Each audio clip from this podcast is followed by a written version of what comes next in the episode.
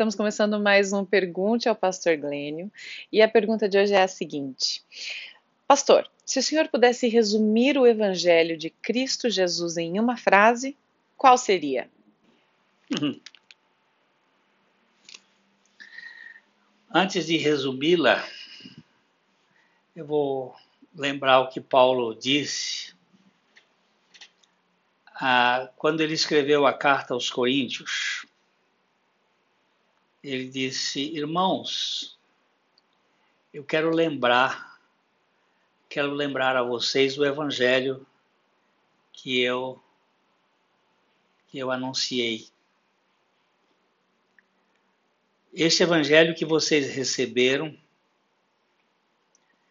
e que vocês ainda perseveram.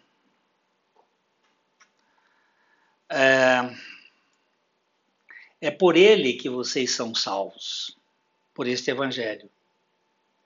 Se vocês retiverem a palavra, tal como eu preguei a vocês, a menos que vocês tenham crido em vão.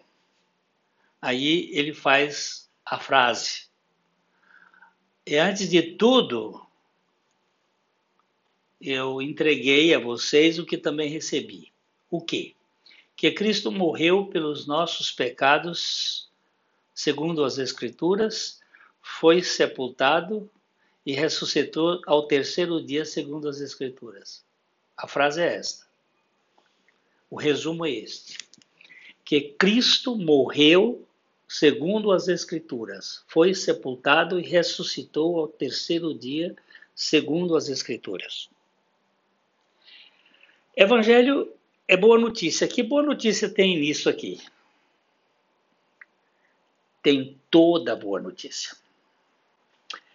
Ah, nós temos o livro de Atos, que é o livro que relata as obras de Cristo através da igreja por meio do Espírito Santo. Alguns dizem que é livro do Atos dos Apóstolos. Eu recuso-me a entender assim, porque quando Lucas escreveu a, o Evangelho, ele escreveu o Evangelho do que Cristo começou a fazer e a ensinar. E agora ele continua mostrando o que Cristo continuava fazendo através dos apóstolos e da igreja por meio do Espírito Santo ele na primeira no primeiro evangelho ali de Lucas, ele está é Cristo encarnado. Agora é Cristo glorificado, mas é ele fazendo, porque é, é, é dele que nós somos os recipientes, nós somos aqueles instrumentos.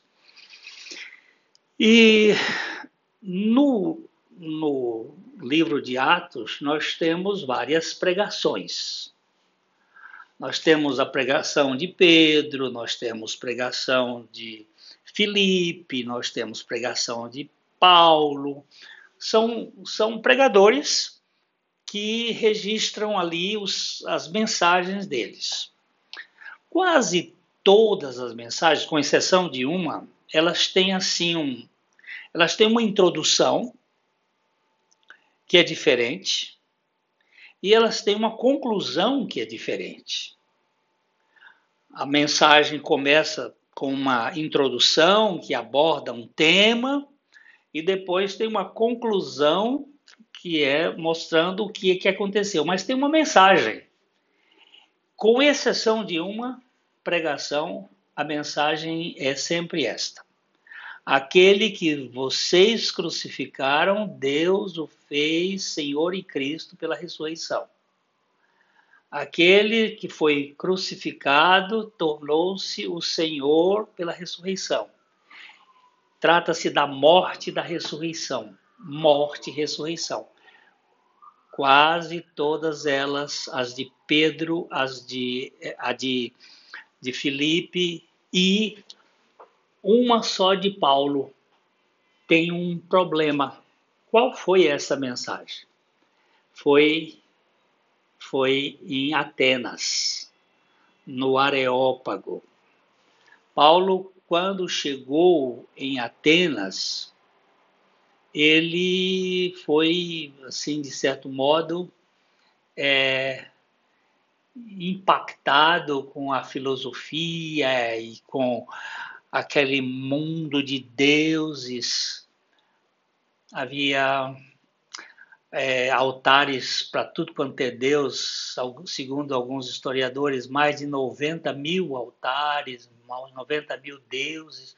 Aí eles puseram lá um Deus desconhecido. E Paulo pegou este, este gancho aí e aponta para um fato que ele, ele vai tentar explicar isso que aconteceu lá, e ele diz uh, que, que ele é, tentou explicar desde a criação que todo vem de um só e não sei o quê. Ele foi, foi até muito bem, muito bem. Só que quando ele chega, em vez de. A introdução dele é, é monumental. É, ele, ele fala dos, dos problemas que acontecia lá entre, entre o povo, mas quando ele chegou para falar de Jesus, ele fala da ressurreição, mas não fala da cruz. É, ele diz assim: ah, enquanto Paulo esperava em Atenas, eu vou tentar mostrar aqui um pouco do texto. É, em Atenas, o seu espírito se revoltou em face da idolatria dominante na cidade. Por isso, dissertava na sinagoga entre os judeus, gentios e tal, e os filósofos epicureus e estoicos contendiam com ele, havendo quem perguntasse o que quer dizer este tagarela, é, este espermologos, é um tipo de passarinho que, que, que como se fosse um corvo que gralhava por ali, o que, que, que esse cara está fazendo? E parece pregador de coisas estranhas, porque ele fala, pregava a Jesus e a ressurreição. Olha só. E depois que ele começa a falar, então Paulo levantou-se no meio do, do areópago, daquela coisa toda dos filósofos, o centro do conhecimento da filosofia, e ele começa a falar sobre o Deus desconhecido e vocês adoram e, e mas é preciso que vocês conheçam. E Paulo, então, diz que Deus fez o mundo de, de um só, e tudo certo, certo, certo. E ele chegou num ponto aqui que ele diz o seguinte. Ah, Sendo, pois, geração de Deus, não devemos pensar que a divindade é semelhante a ouro, prata, pedras preciosas e coisas assim, ah, e ele não leva em conta os tempos da ignorância, porque estabeleceu um dia que há de julgar o mundo com justiça por meio de um varão que destinou, acreditou diante de todos, ressuscitando dentre os mortos. Cadê a cruz? Ele subtraiu a cruz. Ele falou até do juízo eterno, mas não tinha cruz.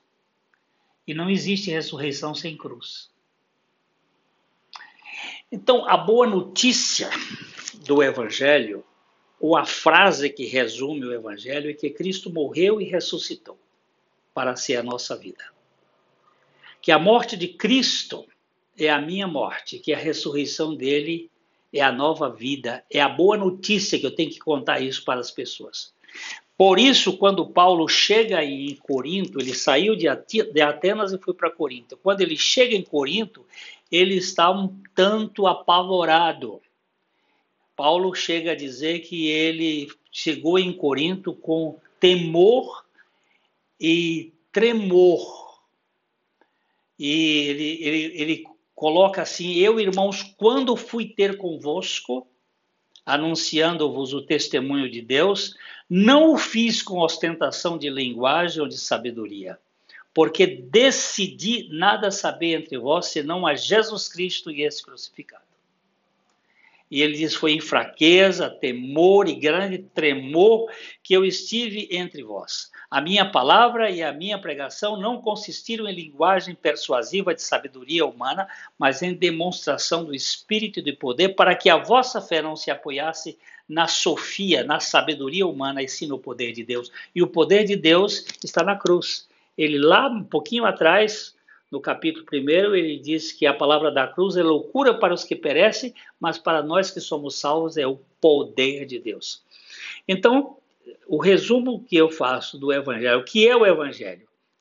A morte e a ressurreição de Jesus Cristo. Por que este é a boa notícia?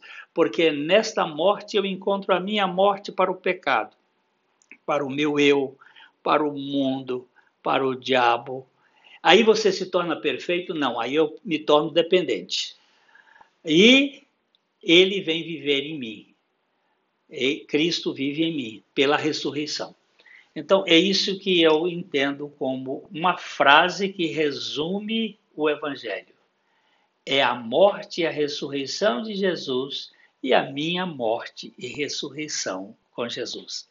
Acho que isso, isso pode dar um pouco de é, não sei se vai resolver o seu problema, mas o meu resolveu. o meu também. Graças a Deus por isso. Que possamos viver nessa, nessa dependência do Senhor, na suficiência de Jesus Cristo, dia após dia. Não é, minha filha? É isso mesmo. Amém.